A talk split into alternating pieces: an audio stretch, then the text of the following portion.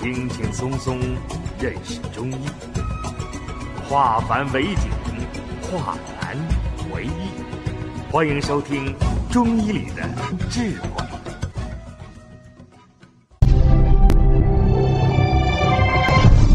下面我们开始讲课，而形成胎儿体内的热，这是一个原因。第二个原因，孩子一生下来是纯阳之体，所以他就容易产生热。第三个原因，我们给孩子在喂养的过程当中，遵遵循的一个错误的理念，吃的多长得快，导致热量堆积。第四个原因。老怕孩子受寒，给孩子穿的过多，孩子的热量散不出来，所以就导致孩子体内有热。再看这个湿，我们现在的妈妈在育养孩子的时候，都用这个尿不湿。大家好好想一想，这个尿不湿是满足了家长。带孩子、给孩子换尿布，这么一个重复劳动量，这么一个工作，减轻了这个工作，而导致的是孩子的湿气过重。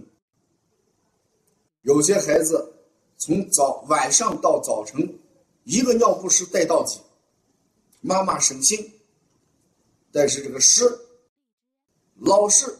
困扰着孩子，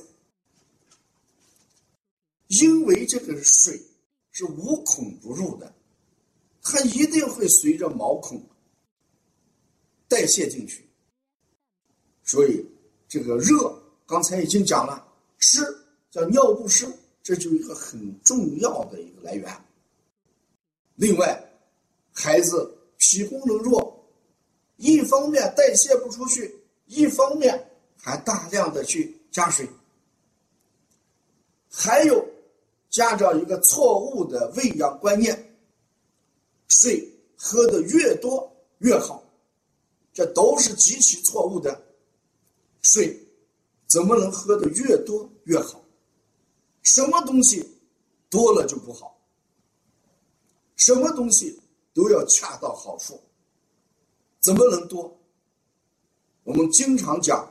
药食同源，我们中药总有一个量，君臣佐使，中药多少克，成药多少克，我们都要称一称。我们不能随便给一个药的量就能治病。中药的神奇跟伟大就在于一个量的组合。再看中国饮食，我们。《舌尖上的中国》播出之后，大家对中国饮食文化非常关注，非常的上心。那中国饮食的色香味形，其中的香与味就在一个调料的配伍。这个调料什么样的食材？配什么样的调料，配多少？什么样的什么样的调料结合什么样的调料，用多少，味道最佳，这都是我们的大厨精心研制出来的。所以美味美味一定是调料的量和数一定是配合的很好，放了多少种，每一种放了多少。才调制出一个美味来。一样，小孩的健康一定是水达到什么程度，就算合理的一个水量。你不能说喝的越多越好，所以有些妈妈就延续的水越多越好，不停的给孩子喝水，也是错误的，变着花样给孩子喝水。这样的结果，只能加大孩子体内的湿。所以这个暑期的暑啊，暑就代表的热跟湿。下面我们看六淫里面的第五淫，再看燥。这个燥事实上就是不润的表现，皮肤干燥，咽喉干燥，鼻腔黏膜干燥，大便干燥，一不润为燥，燥胎都是燥。这个燥邪事实上就是人阴精不足，燥。趁趁虚而入的一种情况，自然界往往是这样。一个人当阴精不足的时候，燥邪就容易上升。所以，燥最大的风险是干什么？伤阴经。本来阴精不足就燥，再加上。燥寒浊阴经，就会导致人阴经不足。那怎么什么方法能解决燥？拿什么方法来解决燥？那我们一定要调整室内的水汽、湿度，不要长期在干燥的房屋里边。干燥的环境里面生存，我们要加湿，所以有宝宝的屋子里边，我们尽量在冬天要配一个什么加湿器，让它的温度、它的湿度要适合孩子的生长生长。所以说，燥就是一个干燥、浊阴经这么一种六淫之一。那什么叫热或者叫火？火就叫燥盛为火，燥盛为火。这里面的火分两种，一种就叫实火，就是我们吃了高热量的食物，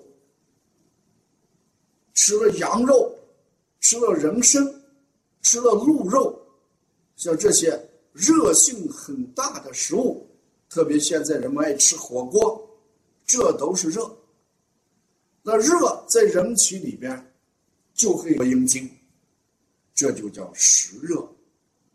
还有一种热，就是我们所讲的什么虚热，就是由于人阴精不足而产生的水不制火，这种热叫虚热。所以燥热这两种共同的特点。孩子的症状就是发烧，小孩一热就发烧。那我们看舌苔厚黄，小儿推拿就用消食导致清热的方法，先让它通便。这就是热，手心热，肚脐周围热，舌苔黄，嘴里有口气，像这种情况。就叫热邪，吃出来的。面对这种热邪，我们怎么办？我们一定要先清，把这个热邪排出体外。你看，我经常给孩子做推拿的时候，用关腹同清，重推六腑，顺时针摩腹，下推七节骨，一句话。让他排，把大便排出来了，这种热邪就没有了。这孩子烦躁不安，脸色通红，这都是热邪上攻而形成的。这就是人阴阳失衡的外在原因，我们叫外感六淫。下面我讲一下。人得病的原因叫内伤饮食，病是吃出来的。我们经常有一句话叫“祸从口出，病从口入”。我们好多人说不把门，说了一些伤及到别人、伤害到别人、引出是是非非，甚至引来性命之灾，是什么原因？都是口惹的祸。你看，我们经常看到有些人气势汹汹，很厉害，我要杀你，我要杀了你。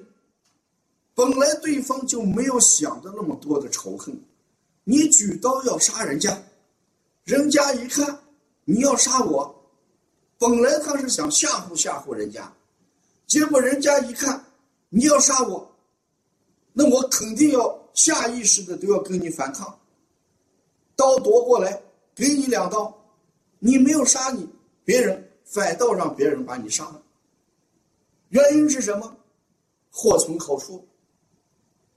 你想我吓唬吓唬就行了，但对方以为你真的要这样，所以在日常生活当中，祸从口出的例子大家都知道，但是。就是有些人把不住自己的嘴，这就叫不理智。我们也经常讲，病从口入，都知道病是吃出来的，但是还是把不住自己的嘴。我们这里面有。